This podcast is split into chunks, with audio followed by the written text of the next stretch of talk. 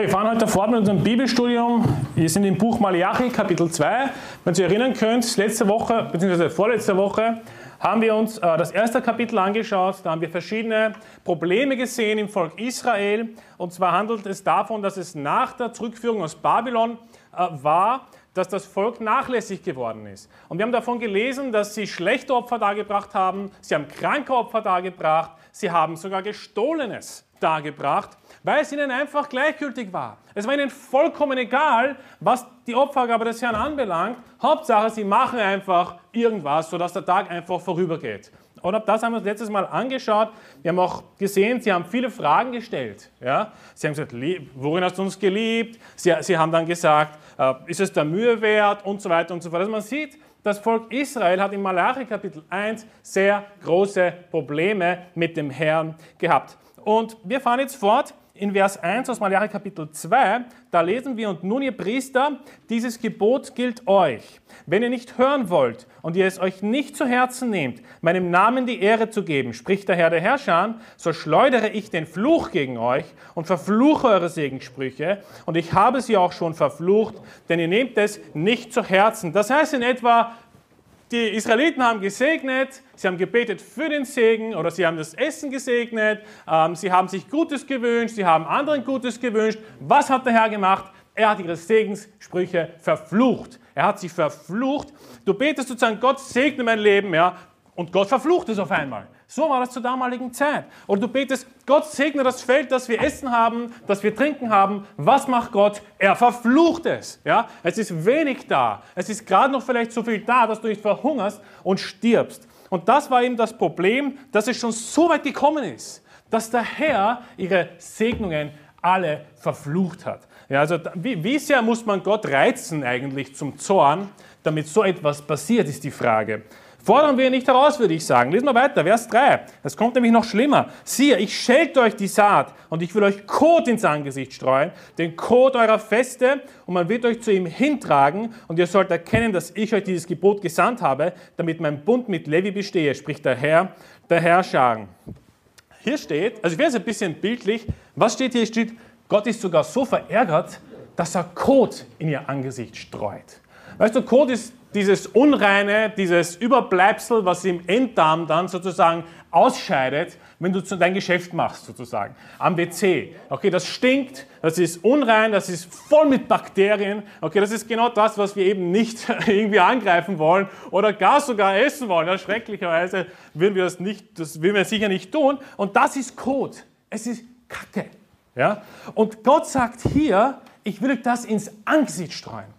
So schlimm war es schon. Eure Opfer interessieren mich nicht, sie sind alle schlecht, das ist gebrechliches, ist nicht, wie ich es euch angewiesen habe im Alten Testament. Weißt du was? Ich werde euch Code ins Angesicht streuen. Ich meine, du musst dir mal vorstellen, was das bedeutet. Stell dir vor, du gehst draußen spazieren und du gehst gerade auf, auf den Gehsteig und da ist Kot am Boden von deinem Hund zum Beispiel. Ja? Also ich persönlich lebe auch in einem äh, Bezirk, wo sehr viele Hunde unterwegs sind. Weißt du, wie es bei euch ist? Bei mir ist es zumindest so. Wenn ich rausgehe, muss ich immer aufpassen, wo trete ich überhaupt hin. Ja?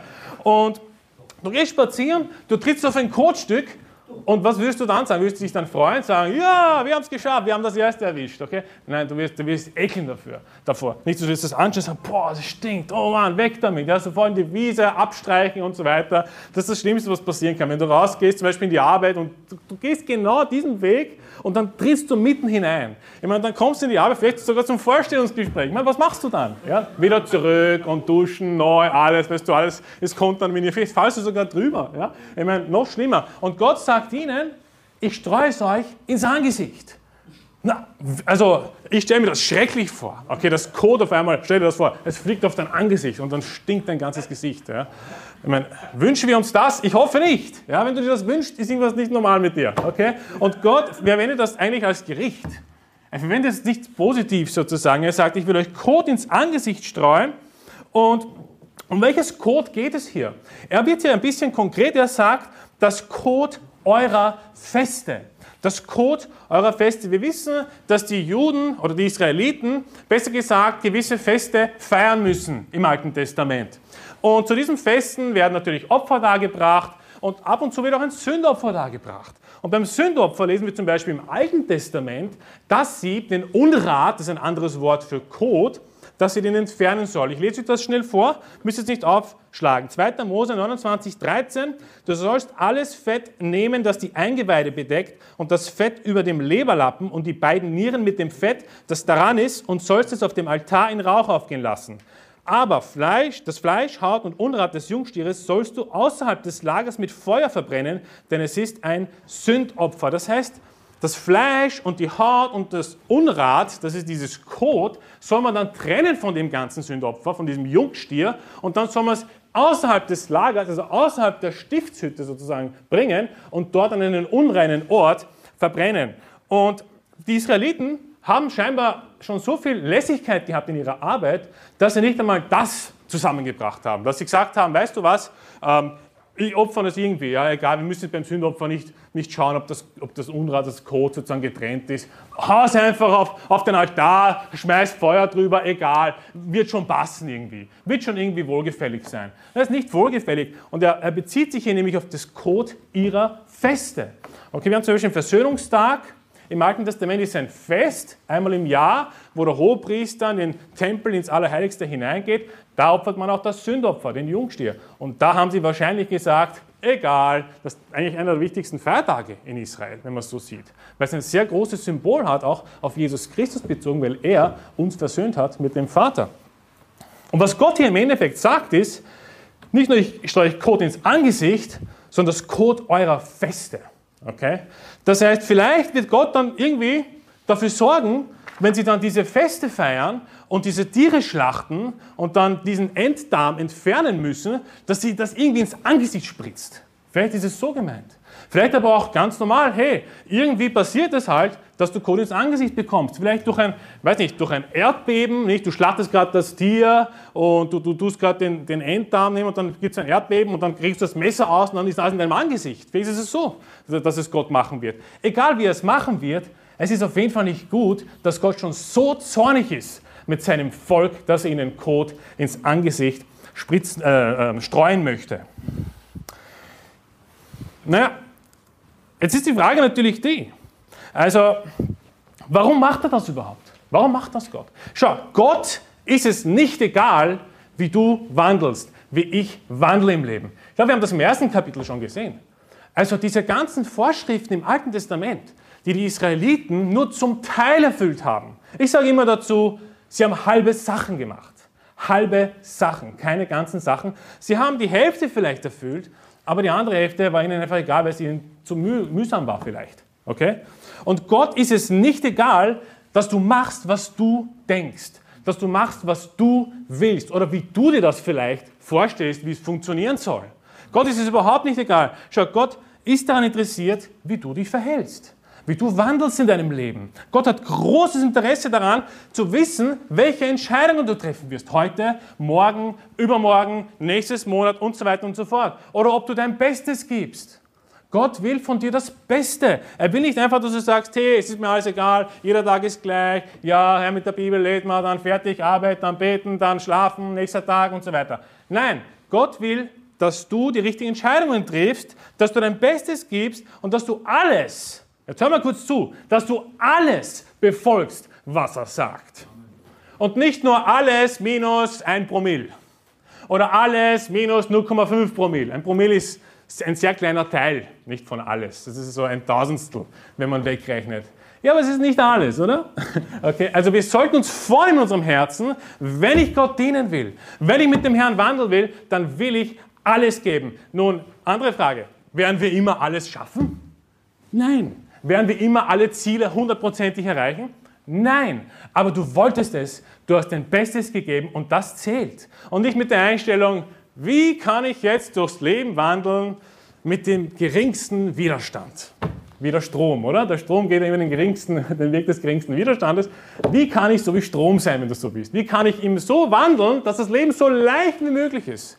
Dass ich in der Früh nicht einmal mehr meine Schuhe herrichten muss oder meine Schuhe, zum, ich das ja Vergleich zum, zum Bett, meine Krawatte ziemlich gleich an, im, liegend im Bett, nicht? dass ich gar nicht mehr aufstehen muss. Nicht? Und dann rolle ich mich irgendwie runter und dann muss ich im Endeffekt trotzdem aufstehen. Ja? Also Pech gehabt, du musst trotzdem aufstehen und zur Arbeit gehen. Und weißt du, du solltest dir niemals bewusst werden, dass du in einer Situation bist, wo du dir, wo du dir planst sogar, wie komme ich jetzt am einfachsten zum Ziel.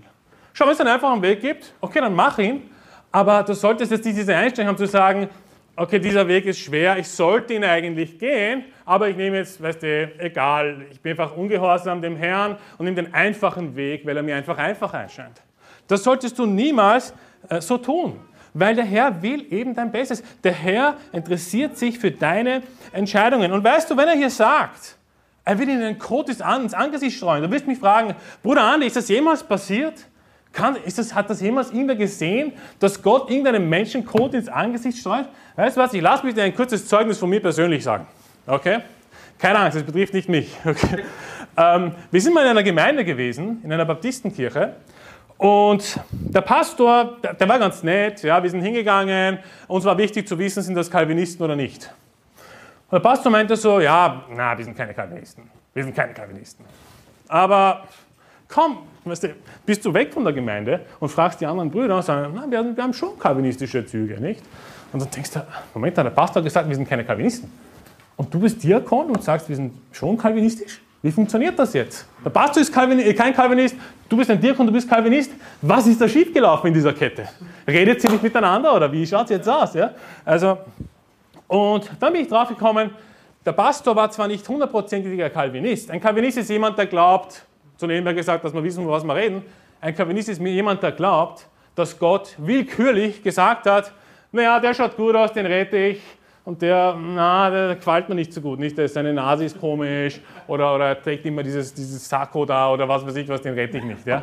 Das ist Calvinismus runtergebrochen auf die Basics. Gott entscheidet einfach, okay, den rette ich, den rette ich nicht. Morgen hat er einen schlechten Tag, da rettet er keinen. Okay? Wie, wie auch immer das zu verstehen ist. Das sind Calvinisten. Ja? Kommt noch eine Predigt dazu in Zukunft, kann ich gleich versprechen. Aber bevor wir dorthin gehen, dieser Pastor hat gesagt, ich bin kein Calvinist. Und im nächsten Moment, okay, ich bin ein Calvinist, okay? Bin kein Calvinist, aber in Wirklichkeit ist es genau das Gegenteil von dem, was er sagt. Manchmal musst du aufpassen, du wirst manchmal Leiter treffen, die dir zwar eine Sache sagen, aber sie glauben genau das Gegenteil. Das Gegenteil sagt. Da musst du immer das Gegenteil ausrechnen. Sag, okay, wenn der A sagt, dann ist es eigentlich B. Okay, so sind die manchmal, wir sind gar nicht so ehrlich. Und dann gab es diese große Diskussion dieser Kirche, nicht? Und sagst, was hat das mit Code zu tun? Pass auf. Es gab diese Diskussion der Kirche. Und eben, weil ich so viele Fragen gestellt habe, da waren wir schon längst weg in einer anderen, weil wir konnten nicht mehr mit dieser Uneinigkeit dort, was jetzt, wir wollen nicht in eine kalvinistische Kirche gehen, wir waren dann schon weg. Aber ich habe dann erfahren von einem Bruder, der dort hingeht, dass sie dann entschieden haben, der Pastor hat ein Mail geschrieben an alle Gemeindemitglieder, dass Gott sozusagen schon jemanden so bestimmt die Schranken so setzt, dass er unbedingt gläubig wird. Das war Calvinismus ein bisschen milder ausgedrückt, wenn du so willst. Und weißt du, was dann passiert ist? Am nächsten Tag, nach diesem Mail, hat mir der Bruder dann gesagt, dass der Pastor ihn angerufen hat. Hat ihn angerufen und gesagt, hey, du, du bist ja bei einer Reinigungsfirma, wie schaut's aus? Kannst du vielleicht in die Gemeinde kommen? Ich will dir was zeigen. Ist was passiert. Und er geht dann in die Gemeinde, hat er mir erzählt, und er hat die Tür aufgemacht und es hat gestunken nach Kot. Okay, und was passiert ist, ist, dass die ganzen Wasserleitungen übergelaufen sind. Es hat nicht mehr funktioniert. Und das ganze Kot ist vom WC wieder rausgekommen, die ganze Gemeinde. Und es hat gestunken wie was weiß ich was. Ja, ja, Gott macht das heutzutage noch. Okay? Er bringt das Code, Menschencode aus deinem WC heraus, wenn du solche verdammenswerten Irrlehren annimmst. Okay? Und weißt du, sie haben, er hat dann versucht, also eine, Reinigungs, eine Reinigungsfirma hat versucht, das rauszuputzen, das funktioniert nicht. Der Gestank geht nicht weg. Okay? Sie haben es zwei, dreimal versucht und es hat dann Tausende von Euros gekostet bis sie diesen Schaden endlich nach einem Jahr behoben haben. Ich meine, was für ein Gericht Gottes. Weißt du, wenn ein Pastor dahergeht und zuerst sagt, na, wir sind keine Calvinisten, wir glauben schon an freien Willen, und dann im Nachhinein, weil sie sagt, okay, weißt du was, Calvinismus scheint eh nicht so schlecht zu sein. Mein Diakon ist Calvinist, wusste ich nicht, passt, dann wären wir auch so. wenn man Calvinist ist, dann wieder nicht weggeht zum Beispiel, nicht? Wenn er so eingestellt ist, weißt du, was Gottes Antwort ist? Gott! Gott ist seine Antwort, weil du Kompromisse machst mit dem Wort Gottes. Und Gott will diese Kompromisse eben genau nicht. Und weißt du, in den heutigen Gemeinden schaut es leider fast überall so aus. Ja, vielleicht nicht wortwörtlich noch mit Code, aber geistlich ist da schon sehr viel Code, bin ich der Meinung. Und weißt du, ihren Ungehorsam dieser Gemeinden Gott gegenüber, sie lesen das Wort nicht, sie lesen nur die schönen Stellen, ja, sie tun nur die schönen Stellen, Liebe, Freude, Eierkuchen und was bleibt am Ende des Tages? die wichtigen Stellen, die Last des Herrn im Maleachi wird verschwiegen. Das Volk Gottes geht zugrunde und aus Unwissenheit, wenn du so willst. Und weißt du, sie verkündigen nicht die gesamte Bibel. Und wenn ein Pastor, wenn ein Leiter sich entscheidet, bewusst nicht die gesamte Bibel zu predigen, dann kann er sich darauf gefasst machen, dass er ein wenig Kot bekommt ja, in, seinem, in seiner Gemeinde, in sein Angesicht. Ja, und, und das ist überhaupt kein Wunder, weil Gott hat es vorher schon gesagt. Gott hat es in Malachi schon gemacht. Oder wollte es machen, besser gesagt. Weißt du, sie predigen nicht hart gegen Sünde. Was passiert eigentlich, wenn jemand in eine Kirche geht und es wird nicht hart gegen Sünde gepredigt? Was passiert dann? Na, du gehst dort hinein, du setzt dich hinein, du hörst die Standardpredigt über Gottes Liebe, über die Auferstehung, was gut ist, ist sicher Teil, ja. Und das war's dann. Du bist nicht, du bist nicht zurechtgewiesen worden, du bist nicht aufmerksam gemacht worden, hey, schau, was im Malachi steht. Hey, schau, was in Buch Nahum steht. Hey, schau, was die Apostel durchgemacht haben in der Apostelgeschichte, was für Verfolgungen die durchgemacht haben. Ich kenne keinen Christ, der wirklich Gott folgt und keine Verfolgung hat. Irgendwo kommt Verfolgung. Alle, die Gott, selig leben wollen, werden Verfolgung erleiden, sagt Paulus. Also wenn du keine Verfolgung in deinem Leben hast, dann machst du scheinbar ein paar Kompromisse mit dem Wort. Weißt du, irgendwas wird es immer geben. Wenn du, auch wenn du nur Sehen gewinnen gehst. Ich kann mich erinnern, mit Bruder Moses dann Sehen gewinnen gewesen, eines Tages der, in, in, in, also in der Stadt, nicht? Und da waren so zwei, zwei Muslime, die dann gekommen sind. Ja, einer mit den langen Haaren, nicht? Du weißt schon, gell? Wir haben gerade drei Muslime äh, evangelisiert, wir wollten das Evangelium erklären und dann kommt auf einmal dieser Störenfriede dazwischen. Ja, wir haben nichts gemacht, wir haben nur die Bibel gepredigt, wir haben nicht einmal irgendwie äh, provoziert, gar nichts.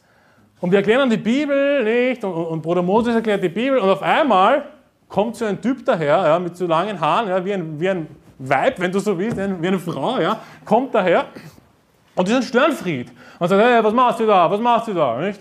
und sagt, nein, wir haben keine Probleme, nicht? wir haben versucht zu beschwichtigen, sagen, wir wollen mit diesen Jungen reden und so weiter. Und der hat das ganze Gespräch zerstört im Endeffekt.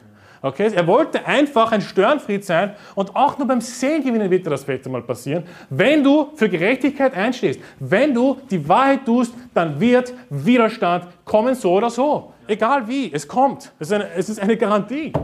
Aber wir haben auch eine zweite Garantie, dass der Herr uns bewahren wird und er ist unser Schutzschild. Der Herr ist mein Schild und meine Stärke. Oder? Das sagt der Psalmist in 33. Auf ihn hat mein Herz vertraut und mir wurde geholfen, sagt, sagt die Bibel. Das heißt, er ist unsere, unsere Stärke und unser Schild. Wir vertrauen auf ihn und uns wird geholfen. Aber dass Verfolgung vermieden wird, hey, da musst du schon viele Kompromisse mit dem Wort Gottes machen. Es geht nicht anders. Und das ist doch genau das, was die Israeliten gemacht haben. Sie haben Kompromiss über Kompromiss über Kompromiss geschlossen und dann wundern sie sich. Da lesen wir eh noch später, was sie dann sagen. Weißt du, die heutigen Gemeinden wundern sich, wieso es nicht gut rennt. Naja, weil sie vielleicht den Missionsbefehl vergessen haben von zu wenig Bibellesen. Sie lesen zu wenig Matthäus 28, wo es drinnen steht, geht in alle, alle Nationen und lehret alle Völker. Und tauft sie auf den Namen des Vaters und des Heiligen Geistes und lehret sie alles halten, was ich befohlen habe.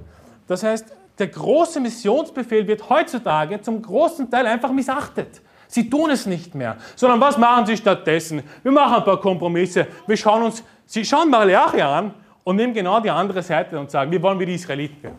Sie sagen nicht, sie wollen sich ausbessern, wie Gott es will werden, sondern sie sagen, wir wollen so wie die Israeliten werden.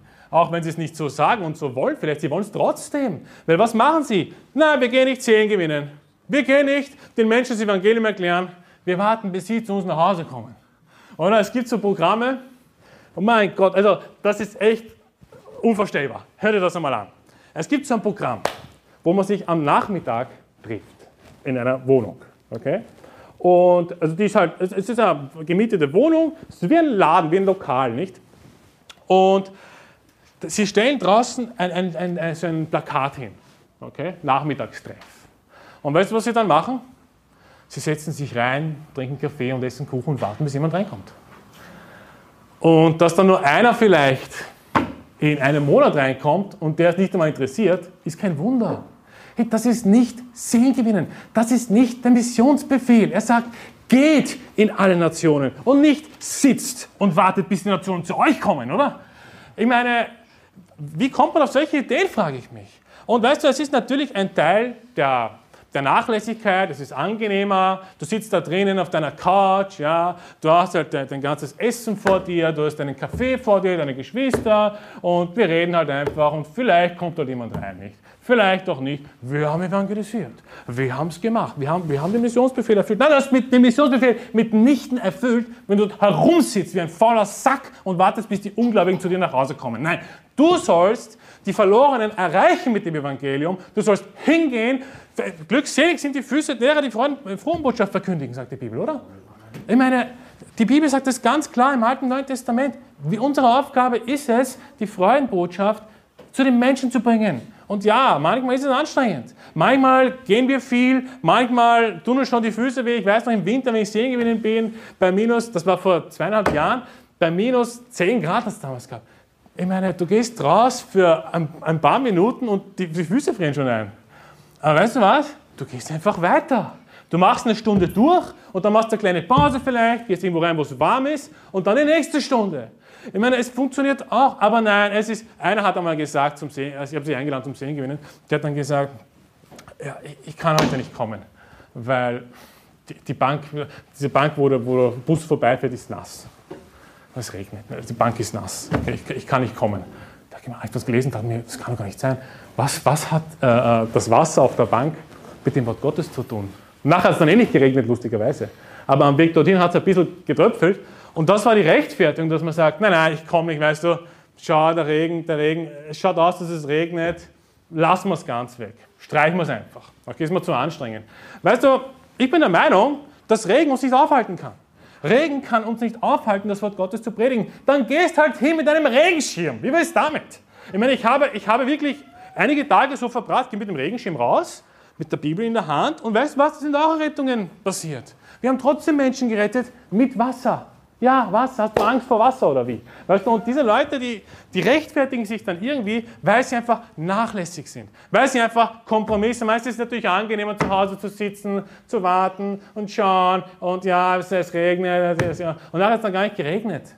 Wie wäre es damit, dass du einfach betest, Gott, bitte schaut, dass, bitte hilf, dass der Regen weggeht und dann gehst du mal hin im Glauben, dass der Herr uns helfen wird und dann vielleicht regnet es dann nicht mehr. Und natürlich, wenn es schüttet, dass es gar nicht mehr geht, ja, da, natürlich, dann macht man einfach eine Pause, setzt sich hin kurz irgendwo. Oder wenn es wirklich gar nicht mehr geht, okay, dann muss man abbrechen, dann gehen wir irgendwo anders hin. Ich schaue immer, ich gebe einen guten Tipp. Wenn ich ins Burgenland fahre, das ist in Österreich, das ist ein Bundesland, wir machen dort Zehngewinne von Haus zu Haus. Wenn ich dorthin fahre, dann schaue ich immer vorher, das, das Wetter, wie es dort ist, wie ist gerade die momentane Temperatur. Ich informiere mich, regnet es gerade dort. Wenn es dort regnet, fahre ich gar nicht hin, ich fahre nach Mödling.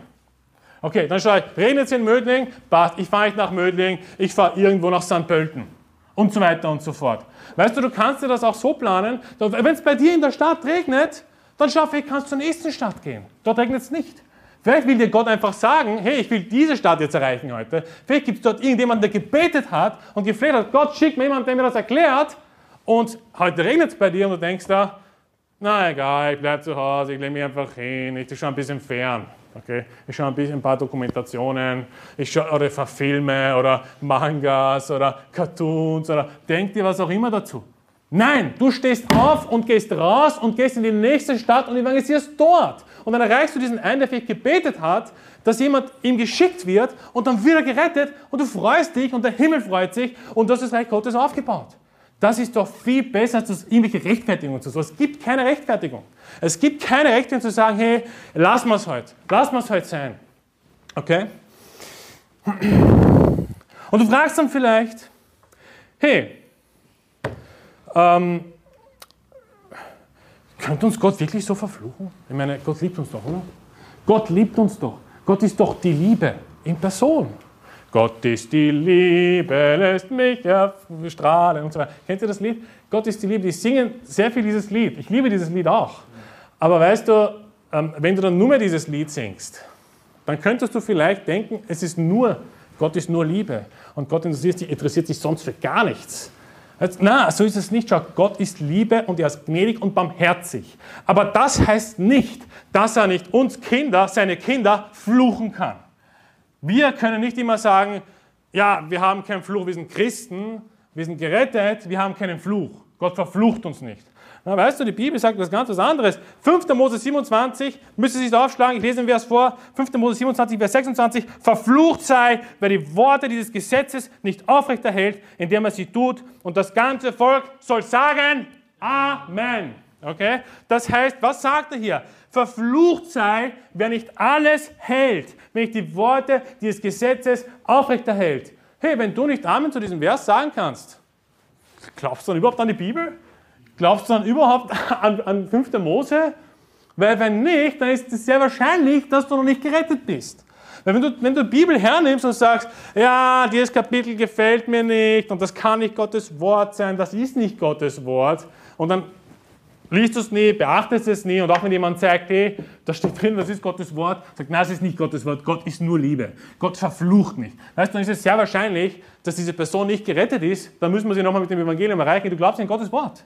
Du kannst nicht an Genesis glauben, dann, ah, Entschuldigung, an 1. Mose glauben, dann an 2. Mose nicht, dann an 3. Mose schon, an 4. Mose nicht und Matthäus glaubst du schon und Paulus glaubst du nicht. Das macht keinen Sinn. Das ist Dummheit. Entweder du glaubst den gesamten Ratschluss Gottes ja, oder gar nicht. Wenn du nur 65 Bücher glaubst von 66, bist du nicht gläubig. Du bist nicht gerettet. Okay? Wenn du, sagen wir, du glaubst 99 Prozent, aber diesen einen Vers, 5. Mose 27, 26, da kneift sie einfach zusammen. Den schaust du an und sagst, den muss ich einfach durchstreichen, den will ich nicht haben. Ja? Dann bist du nicht gerettet. Du musst Gottes Wort, entweder du glaubst es ganz oder gar nicht. Du kannst keine halben Sachen dieser Sache machen. Schau, wenn du nicht, wenn du nicht an 5. Mose 27 glaubst, dann glaubst du nicht an Jesus. Weil dreimal darfst du raten, wer die Bibel geschrieben hat. Der Herr Jesus, Gott persönlich, hat die Bibel geschrieben. Und weißt du, ich bin vollkommen damit einverstanden, wenn Gott ihnen dieses Code ins Angesicht streut. Du wirst mich fragen, warum? Weil sie es verdient haben.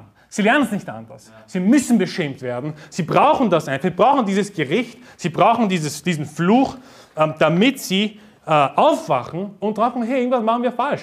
Wir stinken alle nach Kot. Was ist hier passiert? Was machen wir falsch? Okay?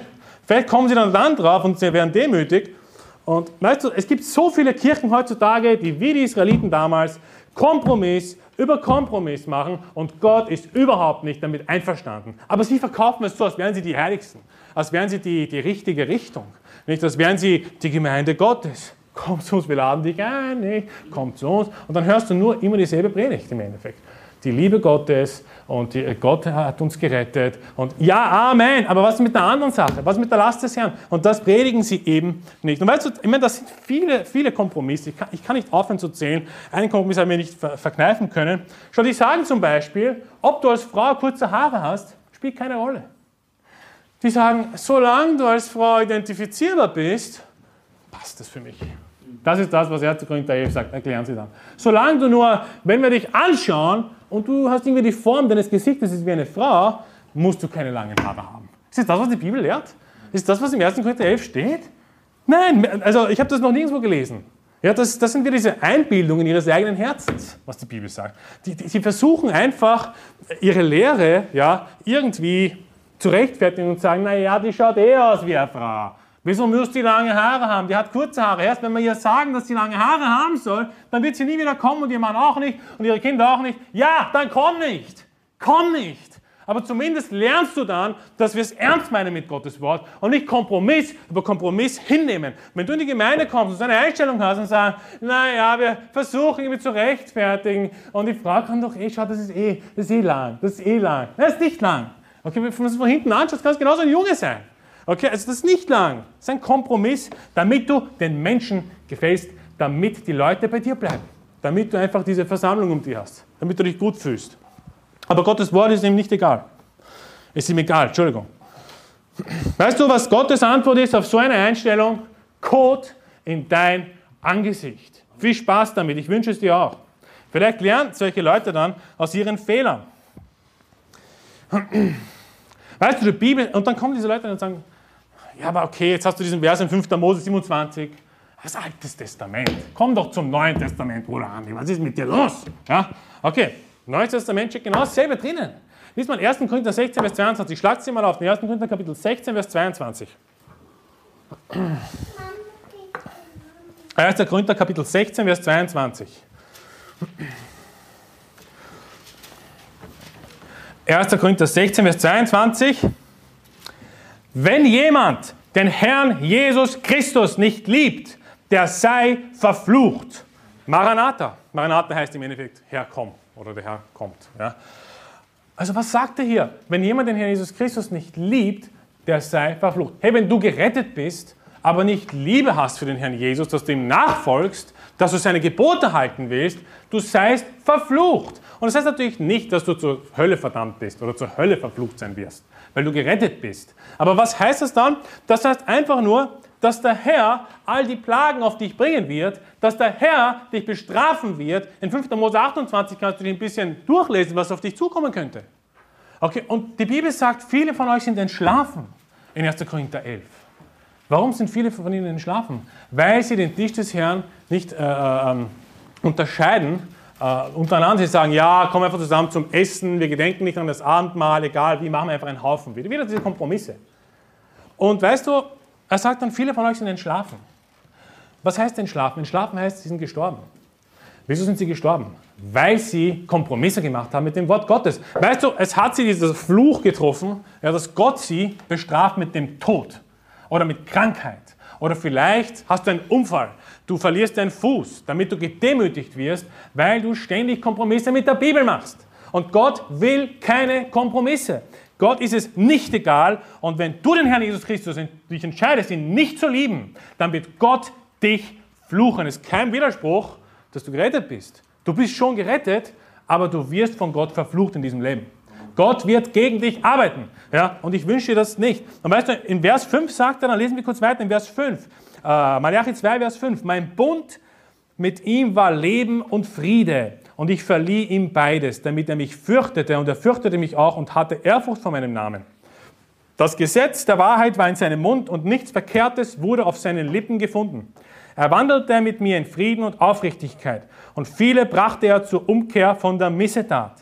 Denn die Lippen des Priesters sollen die Erkenntnis bewahren und aus seinem Mund soll man das Gesetz erfragen, denn er ist ein Bote des Herrn, der Herrscher. Ihr aber seid vom Weg abgewichen, ihr seid schuld, dass viele im Gesetz zu Fall gekommen sind. Ihr habt den Bund mit Levi missbraucht, spricht der Herr, der Herrscher. Also viele, viele Anschuldigungen, die der Herr macht, auch gerechtfertigt. Er erinnert sie zunächst einmal daran, wie es früher war.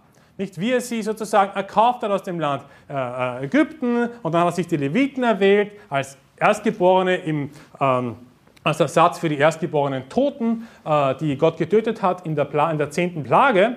Und er hat ihnen das Gesetz aufgetragen, nicht den, den Leviten, dass sie die Stiftshütte tragen, dass sie diese ganzen Dienste tun und später auch das Gesetz Gottes lernen, wie wir in Nehemiah und Esra lesen. Eine große Aufgabe war es, bestand darin bei den Leviten, dass sie das Wort Gottes lehren und predigen. Und jetzt fragst du mich vielleicht, okay, wenn sie das Wort Gottes predigen und lernen sollen, wieso schickt dann Gott Malachi? Ja, gute Frage, überlege mal. Wieso, ich meine, braucht es Malachi, wenn die Leviten ihre Aufgabe tun? Ich meine nicht. Wenn die Leviten die richtigen Aufgaben richtig tun, wenn sie das Wort Gottes predigen, die Dienste richtig tun, dann braucht Gott auch keine Malachi senden. Weil sie haben die Aufgabe, das Wort Gottes zu predigen. Aber Gott hat Malachi gesandt, weil sie eben Kompromisse gemacht haben, weil sie ungehorsam geworden sind. Ich meine, wie schön wäre es, wie schön wäre es, wenn keine Propheten notwendig wären, wenn alle immer Gottes Willen tun. Aber leider ist es nicht die Realität. Gott muss immer wieder Propheten schicken. Und ich sage, das, was im Neuen Testament jetzt gilt, es gibt dieses Prinzip nicht mehr, dass die Leviten das übernehmen, dass die fleischlichen Leviten in, in Jerusalem, die sich als Leviten bezeichnen, diese dunklen, nicht, und mit dem Opfer, sie haben jetzt angefangen, wieder den Opferkult zu üben, habe ich auf YouTube gesehen. Und wenn du das mal anschaust, dann denkst du, das, die tun gar nichts so, wie es in der Bibel steht. Das ist alles genau anders. Ja? Die machen irgendwas, was sie sich gedacht haben, wie es vielleicht sein könnte. Natürlich hat das damit zu tun, mit ihrem Talmud, mit ihren jüdischen Überlieferungen, mit diesen Fabeln, die sie da haben, diese 10.000 Seiten, die sie da haben, wo du nicht mehr weißt, wo links und rechts ist. Ich meine, ich habe den mal gekauft. Ja? Ich, hab, ich wollte mir das mal reinziehen. Ich dachte, ich kann weise werden dadurch. Und weißt du, der ist dann gekommen, ist so zehn Bücher, zehn Teile. Okay? Er ist dann gekommen und ich habe dann so 260 Euro bezahlt oder so. Und eigentlich war er viel teurer gewesen, die deutsche Übersetzung. Und ich dachte mir, jetzt werde ich weiß, dass in der Zeit, wo ich noch nicht gerettet war, ich dachte mir, ich kann durch Gesetze gerechtfertigt werden. Jetzt brauche ich den Talmud, um ein bisschen wachsen zu können, um zu wissen, was die Bibel lehrt.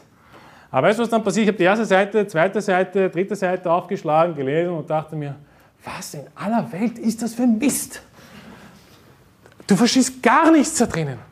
Der eine Weise hat gesagt, äh, dass dies der Fall ist, der andere Weise hat widersprochen, dass der andere Weise dies gesagt hat. Und das ist eine ständige Diskussion um irgendwelche unnötigen Sachen. Und am Ende kommt dann eben die Mischna. Nicht? Die Mischna ist dann nur noch das mündlich überlieferte Gebot. Also sie haben die Mischna, das überlieferte Gebot, das mündliche, und dann haben sie diese Diskussionstexte, und wenn das durch ist, dann wird das schlecht. Du wirst nicht erbaut dadurch, du wirst nicht wachsen dadurch, sondern du kommst noch mehr ins Zweifeln auf das Ganze. Abgesehen davon, dass sie den Herrn Jesus sehr oft beschimpfen im Talmud. Ja, da gibt es ein eigenes Buch dafür, kannst du mal reinziehen, wo die ganzen, diese ganzen Talmudstellen aufgelistet sind. Ich meine, weißt du, du wirst durch den Talmud nicht weiterkommen, aber das ist das, was die Leviten sozusagen heute sind. Ja, auch wie damals hat schon angefangen mit den Opfern, diese ganzen Kompromisse. Und schau, heutzutage haben die Leviten nicht dieses Amt. Es ist abgeschafft. Es ist das Alte Testament. Es ist der alte Bund. Sondern wir als Kirche, als Predigt, wir sind das Priestertum heute. Und im Petrusbrief steht das, äh, ich lese das schnell vor, ihr aber seid ein auserwähltes Geschlecht, ein königliches Priestertum, ein heiliges Volk, ein Volk des Eigentums, damit ihr die Tugenden dessen verkündet, der euch aus der Finsternis berufen hat zu seinem wunderbaren Licht euch, die einst nicht ein Volk wart, jetzt aber Gottes Volk seid und einst nicht begnadigt wart, jetzt aber begnadigt seid. Das heißt, wir übernehmen jetzt diese Aufgabe, die Kirche Gottes ist die Grundfeste der Wahrheit, sagt die Bibel. Das heißt, wenn du ins Haus Gottes gehst, dann gehst du nicht nach Jerusalem. Obwohl das viele vielleicht denken, die in diesen Hebrew-Kult hineingekommen sind, diesen hebräischen Kult. Sagen, ich muss diese Festtage dreimal nach Jerusalem jedes Jahr, obwohl der Tempel gar nicht dort steht. Er steht dort gar nicht. Du kannst keine Opfer darbringen dort. Das macht keinen Sinn. Okay? Sondern wir, wir sind das Volk Gottes. Wir sind die, Grundfeste der Wahrheit. Wir sind das Haus Gottes. Du brauchst keinen Tempel in Jerusalem. Du brauchst diese ganzen verwirrenden Dinge nicht. Du kommst einfach hier in die Kirche und hörst Gottes Wort unzensiert gepredigt. Okay, und dann wirst du wachsen, du wirst lernen, du wirst Gottes Gerechtigkeit lernen und du wirst hoffentlich dein Leben verbessern, wenn du gerettet bist. Du wirst hoffentlich von Sünder umkehren wenn du gerettet bist. Und wenn du noch nicht gerettet bist, dann wirst du nach dem Gottesdienst wahrscheinlich jemanden antreffen, der dich dann fragt, hey, wie schaut's aus? Bist du, bist du Christ oder bist du katholisch oder was genau? Und dann fängt das an, dann werden wir dich evangelisieren. Wir werden dich für den Herrn gewinnen versuchen. Du wirst aus dieser Kirche nicht leer herausgehen. Du wirst, du wirst das bekommen, was du brauchst. Und manchmal ist das, was du brauchst, etwas Hartes, eine Last des Herrn, okay, so wie bei Malachi, damit du umkehrst von Sünde, damit du Kompromisse endlich lässt im Leben. Und manchmal ist das, was du brauchst, einfach nur Ermutigung und Stärkung, damit du weiterkommst in deinem normalen Glaubensleben. Und manchmal ist das, was du brauchst, Errettung. Weißt du, du wirst hier Errettung erfahren. Wenn du nicht gerettet bist und du weißt nicht, wie es geht, weißt du, du kannst natürlich auf YouTube schauen, diese ganzen äh, biblischen Wege zum Himmel-Videos. Und wenn, wenn, du das auch nicht verstehst, weißt du was? Komm in die Baptistin und du Wort. Du wirst jemanden finden, der dich dann fragt, hey, wie schaut's aus? Bist du eigentlich schon gerettet? Darf ich dir das kurz erklären? Weißt du, wir haben diese Aufgabe, die, Leviten, die die Leviten damals hatten, dass wir Gottes Wort und Ratschluss verkünden und nicht nur die Stellen, die dem Menschen gefallen, die Stellen, die einem gut tun. Die predigen wir natürlich auch, aber auch die Stellen, die wehtun. Und das ist das, was der Herr will. Weißt du, dein Handeln hat Einfluss auf die Menschen um dich herum. Und wir lesen das in Vers 8, oder? Malachi Kapitel 2, Vers 8. Ihr aber seid vom Weg abgewichen. Ihr seid schuld, dass viele im Gesetz zu Fall gekommen sind. Weißt du, dein Handeln hat Einfluss auf andere Menschen. Egal in welchem Gebiet. Egal wo du wohnst. Egal wie deine Familie aussieht. Es hat Einfluss. Deine Kleidung hat Einfluss. Wie du gekleidet bist, hat Einfluss. Ob du mit einem bauchfreien Top da herumrennst, ja, wie eine, wie eine Hure, oder ob du dich anständig kleidest.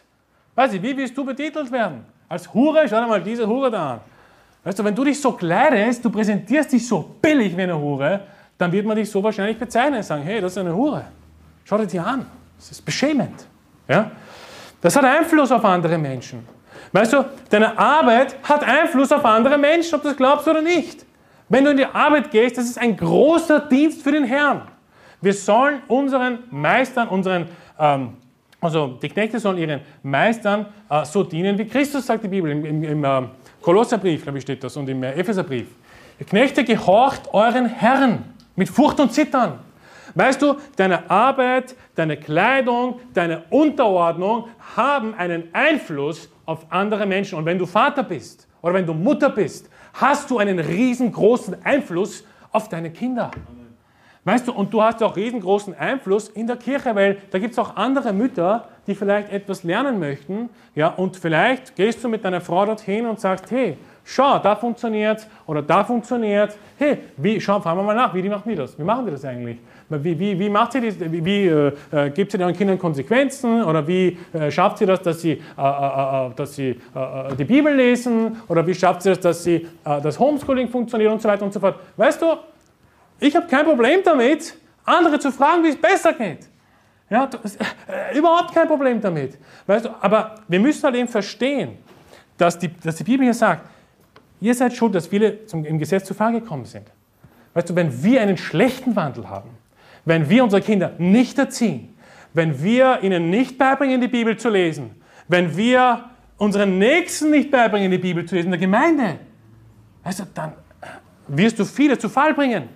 Du wirst viele es, viele es verschweigen, wie die Kirchen heutzutage, und die, die Leute lesen ihre Bibel. Glaubt ihr die lesen ihre Bibel? Weißt du, die gehen in den Gottesdienst, die hören diese schönen Predigten, die sanften Predigten nicht. Und ich war auch dort. Ich habe es auch gesehen. Und du kommst nach raus und fragst, hey, was, weißt du noch, was gepredigt wurde gestern? Keine Ahnung. Ich weiß es nicht. Ja? Meistens ist es so, wenn du dorthin gehst. Und ich, ich habe mir dann angewohnt, Liebe. Ja? Ich sage einfach Liebe, das ist immer die richtige Antwort. Und wie gesagt, bitte versteh mich nicht falsch.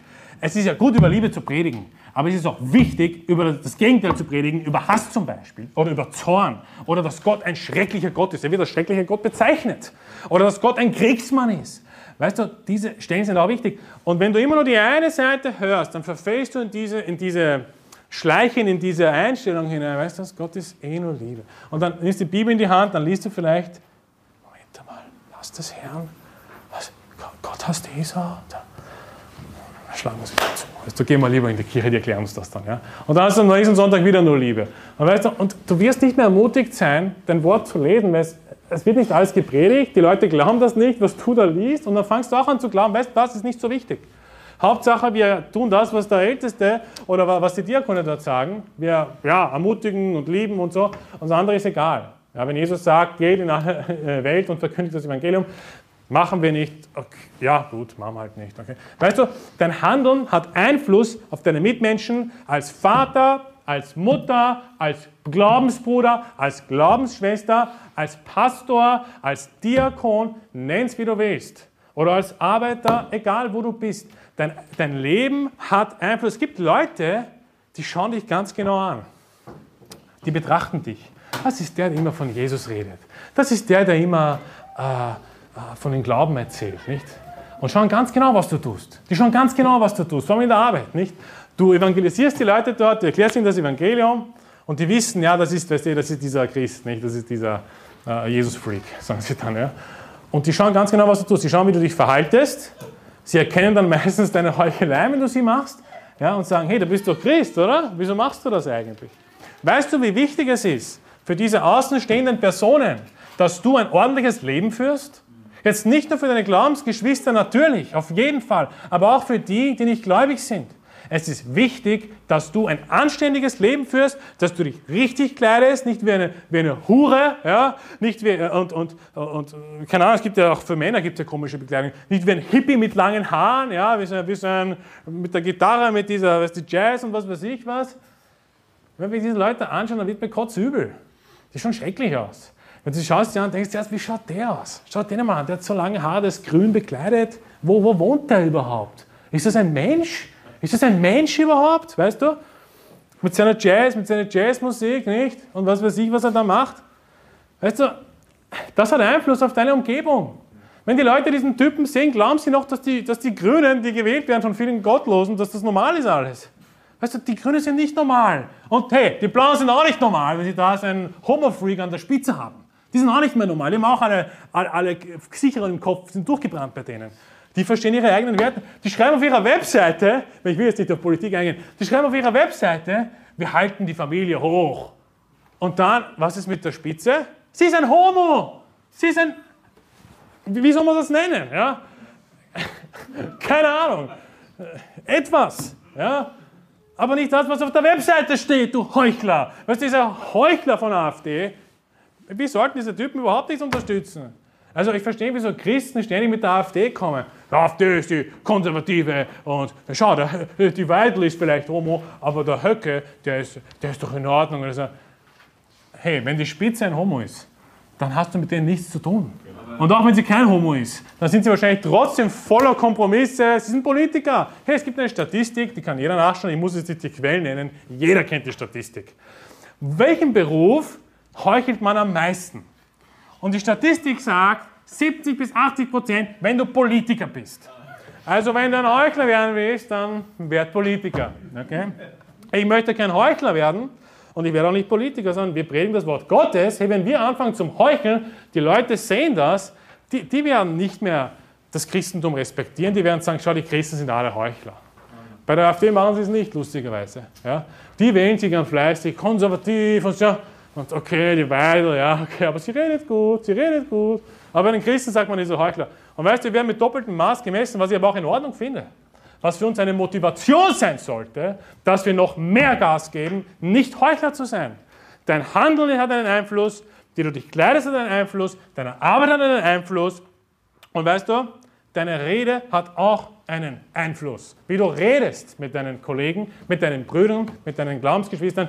Hey, die Worte, die du wählst, können manchmal jemanden töten oder lebendig machen. Du kannst jemanden erbauen oder fertig machen mit deinen Worten. Und ich bin mir sicher, wir alle haben schon einmal hier und da jemanden fertig gemacht mit unseren Worten, obwohl wir es vielleicht auch nicht wollten. Du sagst halt etwas übermütig schnell und dann ist es leider verletzend. Und weißt du, dein Reden hat deshalb einen sehr großen Einfluss auf die Menschen da draußen. Vor allem, wenn du, wenn du Vater und Mutter bist. Oder wenn du Familie hast, du hast Brüder und Schwestern, also jetzt nicht Gläubige rede ich davon, und die, und die schauen dich dann an und dann sagen sie, hey, wieso redet äh, meine Schwester so? Wieso, wieso, wieso ist die so äh, bösartig mit ihrer Mutter? Wieso ist sie nicht gehorsam? Wieso hört sie nicht auf unsere Mutter und so weiter? Hey, wenn du gerettet bist und du bist nicht gehorsam deinen Eltern, wenn es nicht Sünde ist natürlich, und deine Geschwister, deine Fleischlichen sehen das, na, was für ein Armutszeugnis. Weißt du, du wirst sie nicht mehr erreichen. Die werden sagen, erst, wieso redest du so mit unserer Mutter? Wir, wir als Gottlose haben mehr Respekt vor unserer Mutter als wie du. Okay. Wieso sollen wir dich anhören über deine, deine Bibel? Lass deine Bibel im Schrank. Also wie wichtig ist es? Oder wenn Kinder zum Beispiel im Spiel sind. Die Kinder schauen auf die Eltern, nicht? Und die Eltern streiten die ganze Zeit. Ist ja nichts Besseres zum tun, als sich Negatives auszurichten den ganzen Tag. Ja, und, und, und, und weißt du was? Ja, es passiert manchmal, das muss man auch lernen, dass man auch davon. Das ist auch eine Sünde. Besser ist es, du gehst ins Kammer vielleicht und besprichst die Dinge unter vier Augen, als dass du Streitgespräche vor deinen Kindern führst. Also ich halte überhaupt nichts davon. Ich weiß nicht, wer kennt sich wer besser aus, aber ich finde es überhaupt nicht erbaulich für die Kinder, wenn man vor den Kindern dann herumstreitet und herumdiskutiert, weißt du? Und das, das ist ein riesen Einfluss für deine Kinder. Wenn du willst, dass deine Kinder Streitgespräche führen, dann streite vor deinen Kindern. Ja? Ich will es nicht. Und weißt du was? Du solltest es auch nicht wollen. Und, und, und das ist genauso für deine Familie, Geschwister und Eltern, die in der Welt leben. Wenn, wenn du willst, dass sie ein schräges Bild über die Christen haben, wenn du das willst, ja, dann, dann, dann wähle schlechte Worte, ordne dich nicht unter, äh, hilf deinen Eltern nicht beim Rasenmähen oder sonst etwas. Keine Ahnung, was, was es ist in deinem Leben. Aber dann wirst du keinen Einfluss haben, keinen guten Einfluss haben auf deine Kinder. Und weißt du, die Leviten im Malachi Kapitel 2, die haben leider alles versemmelt. Okay? Die haben leider alles ähm, den Bach runtergebracht. Ja, sie haben mit ihren Kompromissen viele im Gesetz zu Fall gebracht. Sie waren verantwortlich, das Wort Gottes zu predigen. Und weißt du, sie haben, es nicht gemacht. Sie haben viele zu Fall gebracht. Und die Frage, die sich stellt für die heutige Predigt, das ist nämlich das Thema heute. Wen wirst du zu Fall bringen? Oder beziehungsweise, wen willst du zu Fall bringen oder wen willst du erbauen? Oder besser gesagt, möchtest du Kot in dein Angesicht gestreut bekommen oder möchtest du Gottes Segen ins Angesicht gestreut bekommen? Du musst dich entscheiden. Weißt du, es ist nicht so, dass, dass, dass das alles automatisch ist, dass, dass wir die richtigen Dinge tun und so weiter. Es ist eine tägliche Entscheidung. Du musst jeden Tag aufstehen, jeden Tag dich entscheiden, die Bibel zu lesen, jeden Tag dich entscheiden, die richtigen Worte zu wählen, jeden Tag dich entscheiden, in den Gottesdienst zu gehen oder Gott zu dienen oder in die Arbeit zu gehen und so weiter und so fort und richtig zu wandeln. Aber alles, was du tust, hat einen Einfluss und wir wollen nicht so wie die Leviten in Malachi 2 sein und Kompromiss und über Kompromiss schließen, sondern wir wollen eigentlich ohne Kompromisse durchgehen. Wir wollen den meisten Segen rausholen. Wir wollen die meiste Belohnung im Himmel bekommen. Oder wir wollen doch nicht als Minimalisten durchgehen und wir wollen vor allem nicht so viel Kompromisse schließen, dass Gott uns sogar entschlafen lässt, dass Gott uns sogar tötet als Bestrafung. Weißt du, du wirst es bereuen, wenn du dann im Himmel bist und sagst, hey, Gott hat mich umgebracht, weil ich so böse war, weil ich so viele Kompromisse gemacht habe. Er hat mich geflucht auf der Erde, verflucht und jetzt bin ich im Himmel. Aber du wirst, es, du wirst zurückschauen und sagen, Herr, aus dieser ganzen Zeit, die ich verloren habe, weißt du, du wirst, nicht, du wirst natürlich in den Himmel hineingehen du wirst, natürlich ist dort keine Sünde mehr und du wirst Jesus sehen und so weiter. Du wirst getröstet, aber du wirst getröstet werden. Du wirst nicht viel Lohn haben. Und weißt du, wir, wir sollten aber himmlisch gesinnt sein. Wir sollten nicht auf die irdischen Dinge schauen. Ja, wie komme ich jetzt irgendwie durch? Weißt du, wie, wie schaffe ich es jetzt, meinen Glauben in Einklang zu bringen mit meiner Familie? Indem du ihnen das Evangelium predigst. Und wenn sie dann sagen, wir wollen nichts mehr mit dir zu tun haben, ja, dann sagst du, Amen, ich habe das gemacht, wozu mich der Herr gesandt hat. Ihr wollt mit mir nichts zum Tun haben, ich will euch ehren, okay, dann soll es so sein, der Herr ist wichtiger. Weißt du, und die Konsequenz ist, wenn du das nicht tust, sondern wenn du sagst, ich möchte jetzt Kompromisse schließen. Ich möchte jetzt einfach sagen, ja, ich rede einfach nicht über Jesus. Oder die Gemeinden heute, besser gesagt, ich meine, das musst du dir mal vorstellen, da gab es eine Gemeinde, die hat ziemlich eine schöne Webseite gehabt. Sehr viel Information über den Glauben. Und weißt du, was dann passiert ist? Es kam ein wenig Widerstand von draußen. Nicht so ein Gericht und so ein Jugend, äh, irgendwas, Anwalt und so weiter hat, hat die Gemeinde angezeigt, weil er komische Inhalte auf der Webseite waren. Und weißt du, was dann passiert ist? Nicht, dass sie aufgestanden wären und noch mehr gepredigt hätten. Nein, weißt du, was sie gemacht haben? Sie haben ein Passwort erstellt für die Webseite. Dass ja niemand hineinkommt, ja niemand diese Verse liest, ja niemand zurechtgewiesen wird durch diese Predigten. Nein, du brauchst jetzt ein Passwort, damit du die Predigten überhaupt hören kannst. Wo sind wir gelandet? Und dann heißt es, ja, du Bruder Andi, weißt du was, wenn die Verfolgung so weitergeht, dann müssen wir eines Tages in den Untergrund tauchen, nicht unter Wasser sozusagen, und dort unsere Gottesdienste halten. Wir können da nichts mehr tun. Wir müssen einfach untergehen und sagen, dort, wie unter geschlossenen Räumen, es ist eh schon geschlossen. Es gibt keine Website, es gibt keine Adresse, niemand weiß, wie du da hinkommst. Ich habe jetzt versucht, schon seit vier Monaten eine Gemeinde zu finden, von der ich gehört habe. Ich habe von ihr gehört in Wien, aber die hatten die Nummer vom Ältesten nicht. Na super. Wie kann ich die erreichen? Ich habe gehört, die ist sehr fundamentalistisch, ich habe gehört, die ist, ja, macht wenig Kompromiss. Ich dachte, ich muss dorthin. Aber ich, ich wusste nicht, wie ich dorthin komme. Es gab keine Webseite, es gab, gab niemanden, der die Nummer hat vom Ältesten. Ich habe nur gehört, die ist gut. Na gut, wie, wie komme ich jetzt hin? Und Gott sei Dank habe ich dann vor zwei Wochen, bin ich nach St. Pölten gefahren, in eine Brüdergemeinde und habe dann ein bisschen herumgefragt. Hey, kennt Sie eigentlich diesen einen Ältesten nicht? Äh, so und so heißt er. Und sie hat gesagt, ja, den kennen wir. Okay, hast du vielleicht seine Nummer? Und er hat gesagt, ja, wir haben seine Nummer. Jackpot. Jackpot. Endlich kann ich dorthin mir das anschauen. Und dann gibt er mir so seine Nummer. Okay? Und sagt, hier schreibe mir einfach, ja, du bist eh so wie der, irgendwie, wir sehen dich irgendwie dort, ja, und, und dort kannst du vielleicht mehr lernen als wie hier. Und dachte mir, Herr, muss, das muss wirklich ein guter Ältester sein. Ja. Und da habe ich ihn kontaktiert und angerufen, ich habe ihn auch getroffen, ein sehr lieber Mensch. Ja. Ich respektiere ihn sehr, das richtige Evangelium, er ist gerettet. Lustigerweise hat er mich gekannt, als ich noch ein kleines Baby war. Ja. Er war im Keller von der Kirche, wo wir meine Eltern gewohnt haben, hat dort diese Jugendkreise gemacht. Und er hat dann meine Mutter mit dem Bauch gesehen und dann bin ich irgendwann gekommen. Lustigerweise hat er mich gekannt. Deswegen hat er mich getroffen. Weil er hat gedacht, hey, Shamun kenne ich irgendwoher. Okay, den Namen kenne ich, deswegen treffe ich ihn. Nicht, weil er gesagt hat, hey, ich bin offen für Menschen. Ja, okay. Aber trotzdem, er ist ein sehr lieber Kerl. Auf jeden Fall, wir haben uns getroffen, alles gepasst.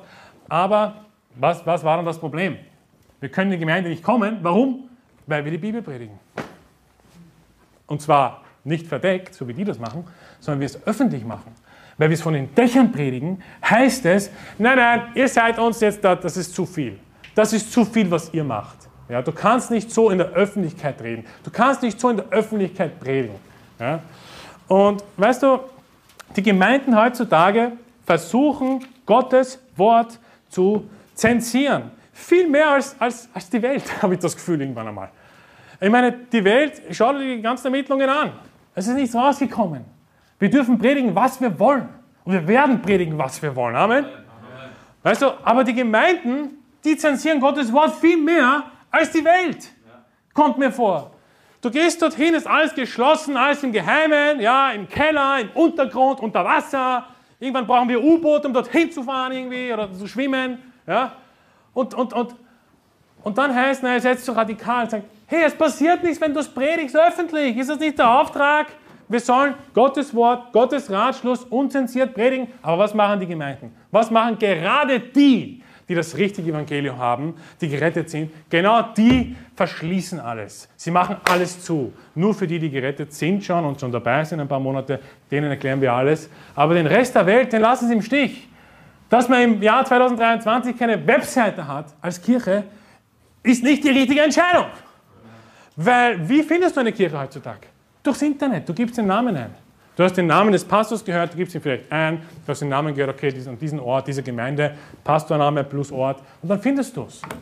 Wir leben nicht im, im 10. Jahrhundert, ja, wo, du, wo du dann mit Pferde und Kutsche sozusagen äh, tagelang reisen musst und weiter. Wir haben auch ein Auto und alles. Wir haben, wir haben alles. Wir haben die Kontaktmöglichkeiten, wir haben das Auto. Es ist alles da. Und diese Leute leben, wie, wie wenn sie in, weiß ich, in, der, in der Inquisition leben würden, wo sie Angst haben müssen, dass die katholische Kirche sie irgendwie abschlachtet, weil sie das predigen. Nein, wir predigen es, es passiert nichts. Schau, wir haben Gottes Schutzschirm über uns. Gott ist unser Schild und unsere Stärke. Und weißt du was?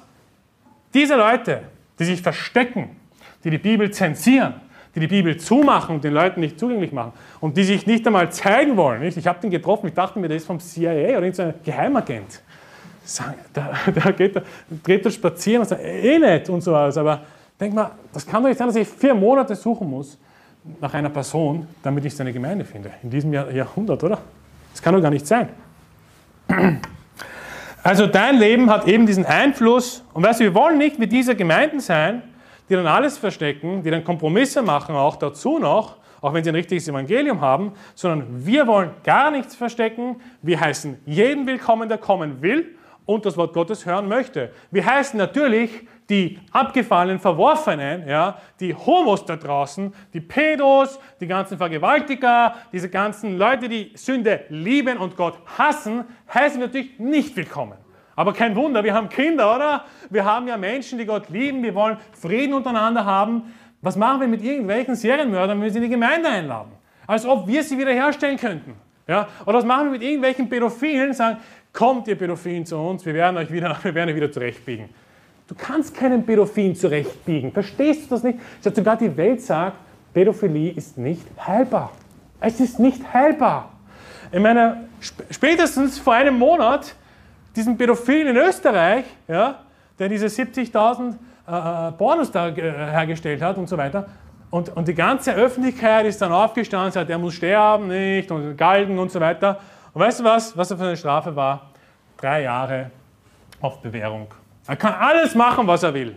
Alles machen. Er hat nur 70.000 pornografische Inhalte hergestellt, die er sich dann jeden Tag reingezogen hat. Ja. Aber er kann auf Urlaub fahren, er kann mit Kindern irgendwie auf der Straße, kein Problem, ja, ist in Ordnung, du kannst machen, was du willst. Aber spätestens dann hat man auch öffentlich gesagt, hey, Pädophile sind nicht heilbar. Es ist nicht heilbar. Und es ist immer aufgekommen in Österreich und in Deutschland vielleicht ein bisschen weniger, aber da gab es auch so einen Typen, habe ich gehört, der so ähnlich äh, bestraft wurde. Also was für eine Schande für dieses Land. Diese Leute sind nicht willkommen. Kein Wunder. Okay, aber jeder andere ist willkommen. Jeder ist willkommen, der willig ist, das Wort Gottes zu hören, der einfach sich eine Idee machen möchte, vielleicht jemand, der Fragen hat zur Bibel, vielleicht jemand, der Fragen zur Errettung hat. Hey, komm, Komm, es sind Plätze da und wenn keine mehr da sind, stellen wir wieder ein paar Sessel dazu. Ja, hier von mir aus auch, da hinten, überall, wo du willst. Wir haben so einen zweiten Stock, wenn es Leute sind, da so ein Holzbalkon, äh, kannst du da oben sitzen von mir aus. Ja, wir werden das organisieren. Komm und hör dir das an, stell deine Fragen, ja, werde gerettet, wenn du noch ungerettet bist. Lieber heute als morgen, wer es morgen ist, bist du morgen tot. Ja, dann bist du in der Hölle für immer und ewig. Mit den, mit den ganzen Pedos, so nehmen wir gesagt. Wir liegen sowieso dorthin. Ich weiß nicht, ob du dort sein wirst mit den ganzen Pedos und Homos. Ich möchte das, ich meine, ich werde nicht dort sein. Ja, wir sind gerettet. Amen. Weißt du, und dann machen wir noch schnell fertig.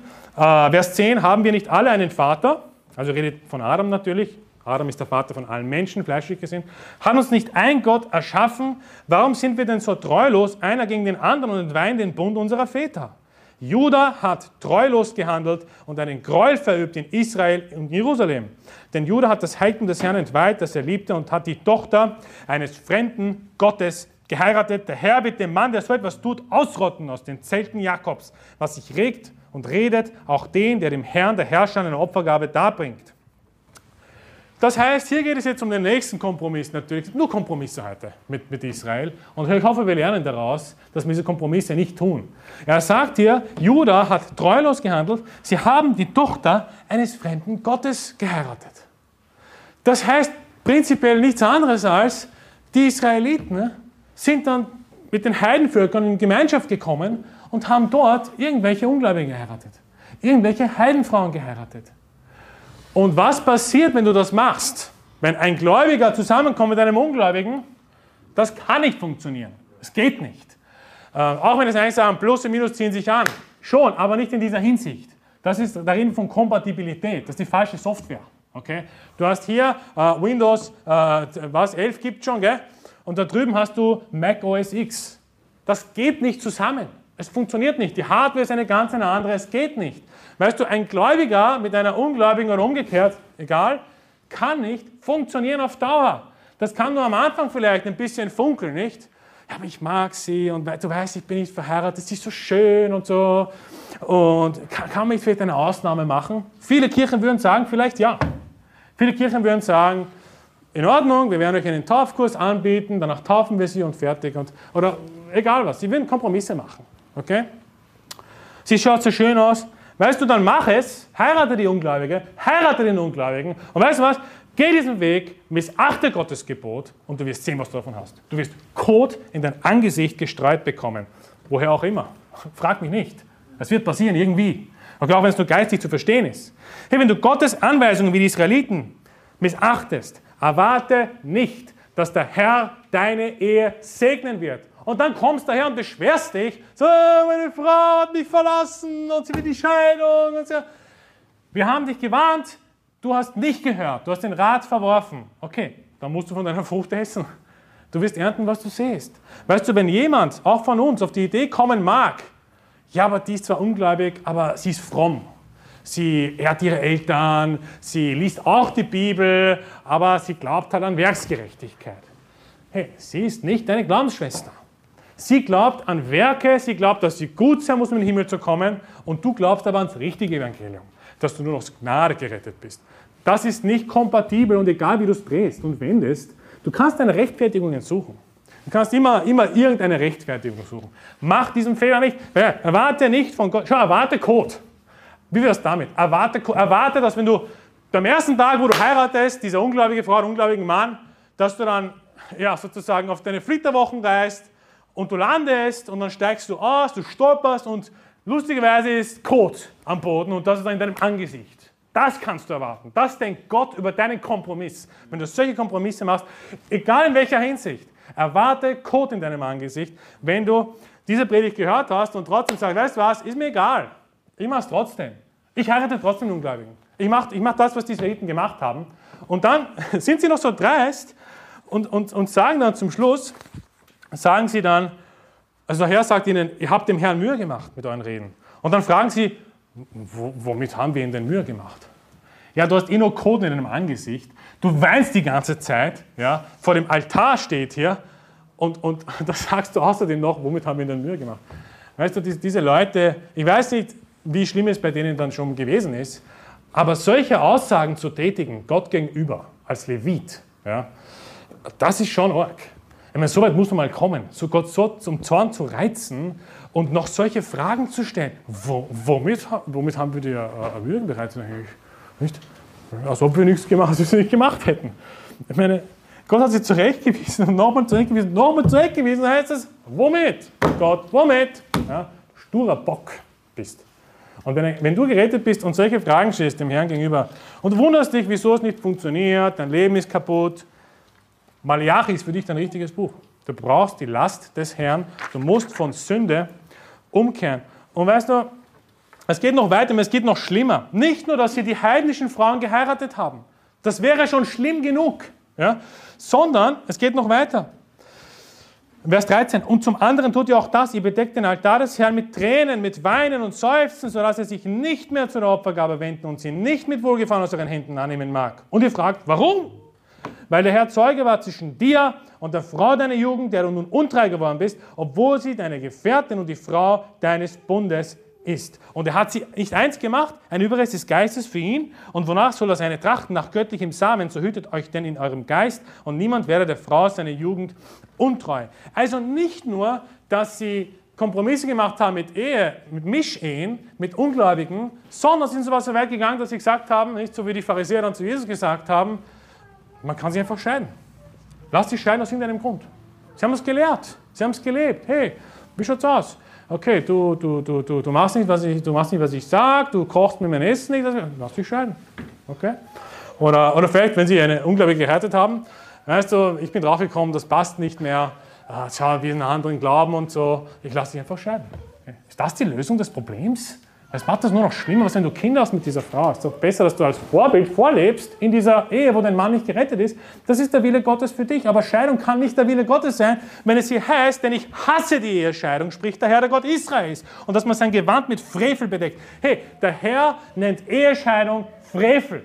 Ja? Es ist das Gegenteil von fromm sein. Es ist Frevel. Du bist ein Frevler, frevelhaft. Merkt ihr dieses Wort? Ist ein altes Wort, aber ich liebe dieses Wort. Es ist so schön, es trifft es genau auf den Punkt. Du bist ein Frevler, ja. Du tust das, was Gott hasst, tust du. Tust du. Und weißt du, wenn du über Scheidung nachdenkst, dann merk dir diesen Satz.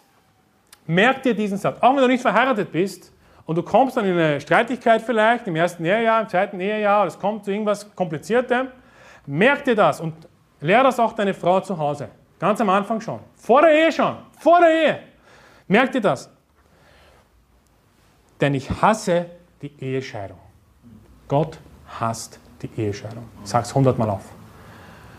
Und bring es deiner Frau bei, bring es deinen Kindern bei. Gott hasst die Ehescheidung. Einmal verheiratet, immer verheiratet. So wie einmal gerettet, immer gerettet. Leider kann man die Ehe scheiden auf Erden, weil wir Menschen sind. Wir können machen, was wir wollen, oder? Ja, die, die, die, die nicht gehorsam machen eh, was sie wollen. Aber weißt du was?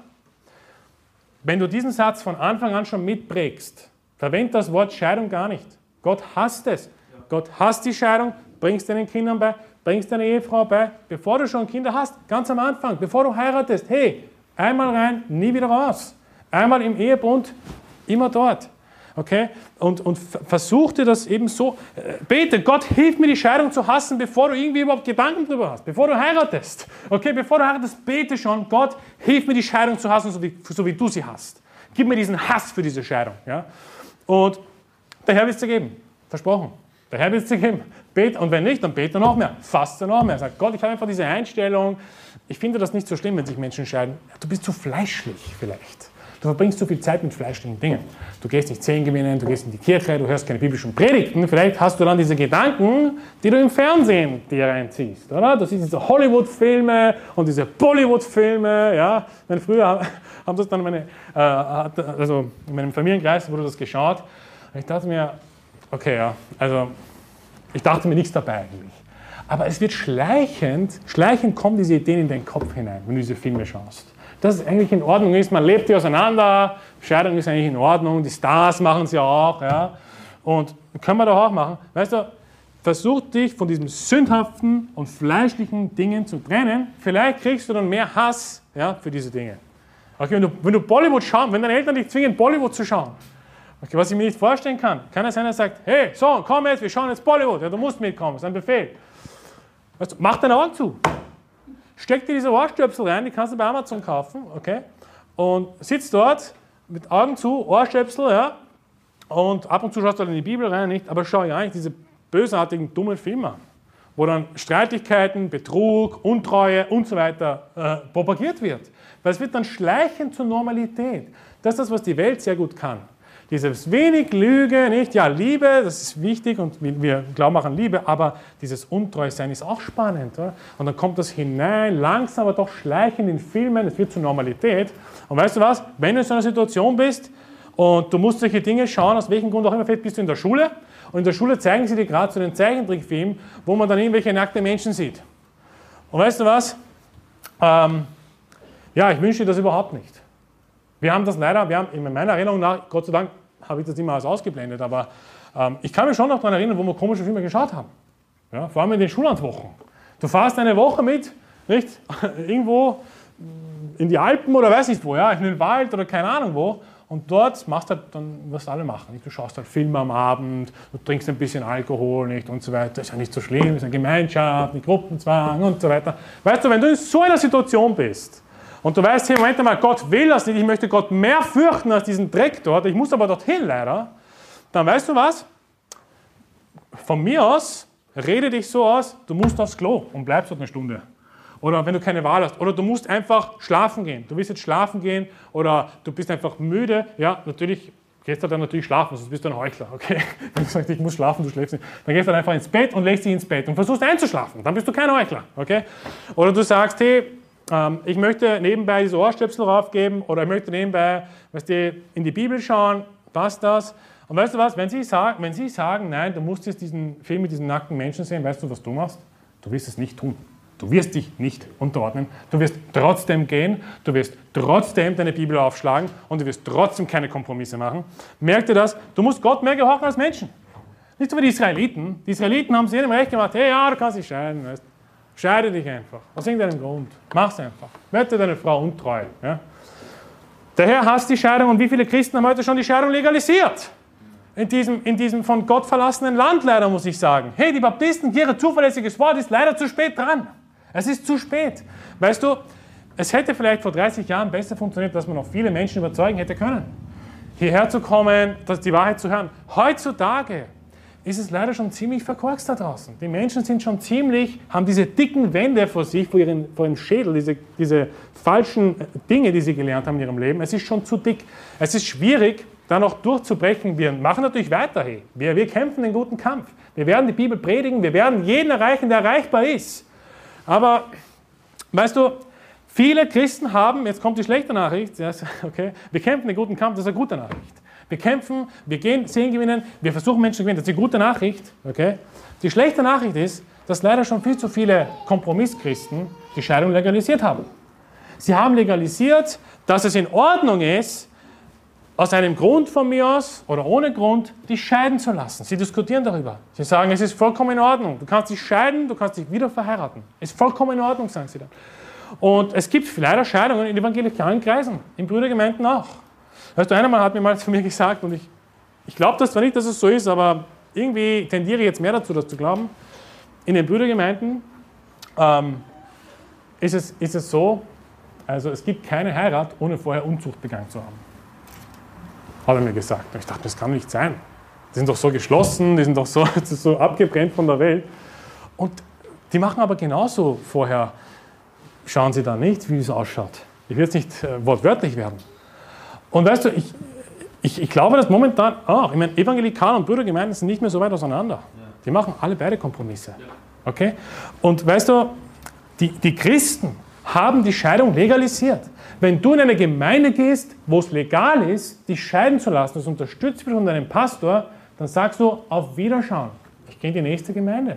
Weißt du, ich will nicht, dass ich dort aufwachse und diese falschen Lehren höre, diese Kompromisse höre und meine Kinder diese ganzen Kompromisse hören, dass Scheidung in Ordnung sei. Und dann wachsen sie auf, dann ist es genau wie Bollywood oder wie Hollywood oder wie diese ganzen Filme halt in der Kirche, nicht? Sie bringen die Filme, sie bringen diese ganzen Sünden in die Kirche hinein und na, dann muss ich aber raus. Weißt du, ich habe letztens mit einem, mit einem Bruder geredet, er ist gerettet und ähm, ich habe ihn gefragt, wie schaut es denn aus? Was macht sie eigentlich, wenn Unzüchtige bei euch in der Gemeinde sind? Und seine Antwort hat mich wirklich ein bisschen schockiert, muss ich sagen. Und, und ich habe es eh schon klar gemacht. Was macht sie eigentlich mit 1. Korinther 5? Ich habe ganz höflich gefragt. Wenn, wenn Paulus sagt, wir sollen keine Gemeinschaft mit solchen Leuten haben, wenn er zum Beispiel sagt, ähm, tut den Bösen aus eurer Mitte hinaus, was macht sie dann eigentlich? Und er hat sehr lange ausgeholt, er hat versucht, mir das irgendwie zu erklären, sodass es mir gefällt natürlich, aber er hat gewusst, es wird nichts, okay, weil ich eh schon den Vers genannt habe. Und er hat dann versucht, so zu erklären, naja, ja, er wird, er wird in der Leitungsfunktion wieder nicht mehr dienen, okay, aber ich kann ihm jetzt nicht Hausverbot erteilen, weil er soll ja trotzdem in die Gemeinde kommen und zurechtgewiesen werden, oder? Und viele haben diese Einstellung leider, dass sie sagen, okay, wir bestrafen, du darfst am Abendmahl nicht teilnehmen, was ich überhaupt nicht verstehe, weil wenn du gerettet bist, solltest du eigentlich teilnehmen ja, am Abendmahl, dann bist du gerettet. Aber sie bestrafen, machen ein paar Sanktionen, ein paar kleine, und sagen, aber du kannst trotzdem kommen. Komm einfach. Dann hörst du trotzdem Gottes Wort. Aber was, was bewirkt es? Das ist wieder ein Kompromiss, oder? Das bewirkt erstens einmal, dass du Code ins Angesicht bekommst. Das haben wir schon festgestellt. Irgendwie. Und das Zweite, was, was, du, was Gott dann über dich denkt, ist, wenn du diese Kompromisse machst, ist, dass wenn du diese ganzen Leute hineinlässt, die Lästerer, die Trunkenbolde, die Unzüchtigen und so weiter und so fort, was passiert dann mit den anderen, die eigentlich gelehrt sind, es ist schlecht, das zu tun? Sie sehen dann diese Leute, die kommen trotzdem in den Gottesdienst, die haben trotzdem Gemeinschaft, ohne Sanktionen, ohne Konsequenzen. Du kannst trotzdem kommen. Es ist vollkommen in Ordnung. Das heißt, was du den Kindern damit vermittelst oder was du neuen Gläubigen damit vermittelst, ist, ja, es ist ja in Ordnung, wenn du Unzucht treibst, weil du kannst ja trotzdem kommen, du kannst trotzdem mitessen und so weiter und so fort nachher am Tisch. Du kannst trotzdem Gespräche führen und so weiter. Nein, das ist nicht Gottes Weg. Die Bibel sagt, tut den Bösen aus eurer Mitte hinaus. Das ist die Gemeindezucht, damit er so das lernt. Also entferne ihn aus der Gemeinde, damit die Gemeinde heil bleibt. Weil wenn Sünde unter euch ist, na, dann wird Gott es nicht segnen. Wir haben das im Alten Testament schon zu oft gesehen, nicht?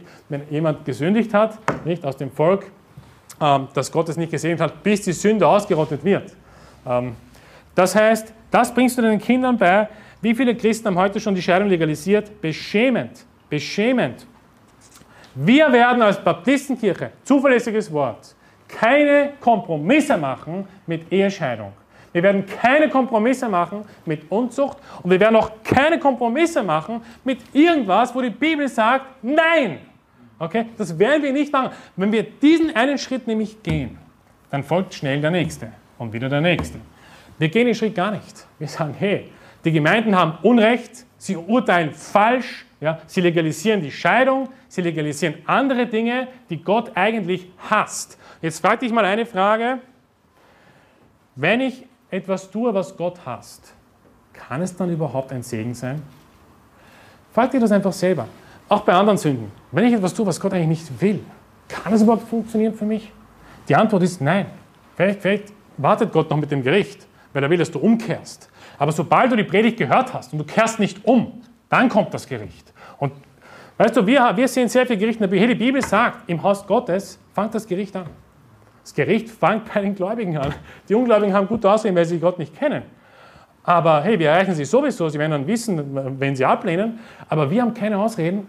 Das Gericht fängt bei uns an und nicht da draußen. Wenn wir nicht hier drinnen schauen, dass es sauber ist, dass es in Ordnung zugeht, dass wir Sünde nicht dulden, was, was brauchen wir denn die Leute einladen da draußen?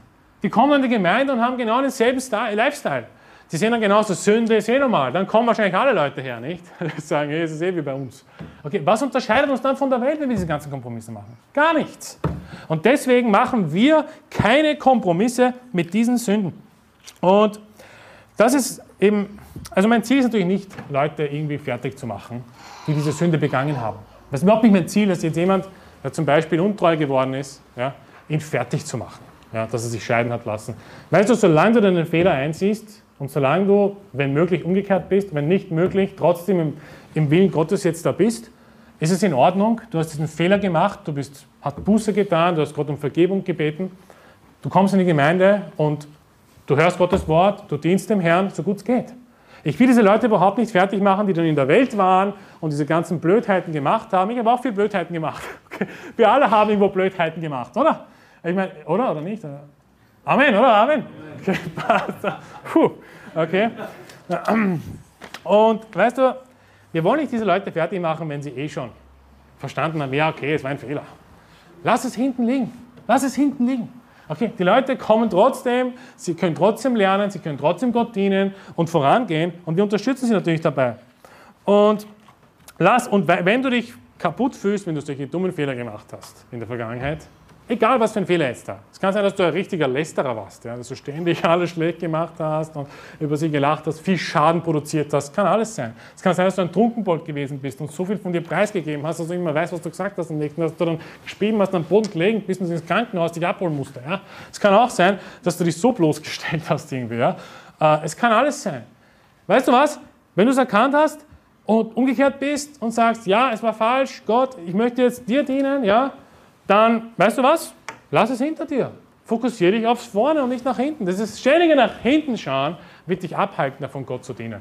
Okay? Lass es ruhen, fokussiere dich darauf, wie du heute den Herrn von ganzem Herzen, von ganzer Seele und von ganzer Kraft dienen kannst, damit der Herr nicht dasselbe mit dir macht wie mit den Israeliten. Okay, dass sie unter Gericht kommen. Und diesen letzten, letzten Vers, bin gleich fertig, Vers 17, ihr habt dem Herrn Mühe gemacht mit euren Reden und ihr fragt noch, womit haben wir dem Herrn Mühe gemacht? Damit, dass ihr sagt, jeder, der Böses tut, der ist gut in den Augen des Herrn und an solchen hat er wohlgefallen. Oder wo ist der Gott des Gerichts? Weißt du, es war schon so schlimm, also sie haben sogar gesagt, hey, den Gottlosen geht's gut, die sind wohlgefällig in Gottes Augen. Sie haben geschaut, die haben alles, ja, und, und denen geht's gut. Wir, uns geht's nicht so gut. Der Altar des Herrn ist versaut, ja, diese ganzen Tiere, uns gefällt das nicht. Wir weinen schon die ganze Zeit, die Tränen, verstehen nichts. Den Gottlosen geht's aber gut und weißt du was? Ja, die machen es richtig scheinbar, nicht? Ist gut. Und damit jeder, der Böses tut, der gut ist in den Augen des Herrn. Weißt du, wenn du das Böse gut nennst, oder anfängst, das Böse gut zu nennen, das ist sehr gefährlich. Weil wenn du, wenn du anfängst, die Übertretung zu lieben, wenn du anfängst, Gottlosigkeit zu lieben, dann frage ich mich ernsthaft, ob du nicht schon verworfen bist, wenn du solche Dinge tust. Weil wie kann ich als geretteter Christ dahergehen und sagen, ich liebe die Sünde? Weißt du, Sünde ist wunderbar und, und Gott will die Sünde. Dann frage ich mich ernsthaft, Moment einmal, von welcher Bibelstelle liest du das nochmal, dass Gott die Sünde liebt? Also ist das meine Bibel oder deine oder welche Bibel hast du? Hast du vielleicht die neue Übersetzung oder gibt es noch eine jetzt da? Die hundertste, fünfhundertste? Also dann stimmt das mit diesem Menschen nicht. Wenn wir anfangen, Gottes, Gottes Gebot als schlecht anzusehen, wenn wir anfangen, Menschen anzusehen, deren Wege gelingen, obwohl sie gottlos sind und sie lästern den Herrn, sie hassen den Herrn, und dann sagen wir, weißt du was? Hat's gut. Gott hat ihn gesegnet. Er ist böse, aber Gott hat ihn gesegnet, weil er böse ist. Weißt du, dann wirst du dem Herrn nicht nur Mühe machen, sondern der Herr wird solche Leute nicht ungestraft lassen. Der Herr wird dich ausrotten, wenn ich es in alttestamentlicher Sprache ausdrücken darf. Der Herr wird dich vernichten.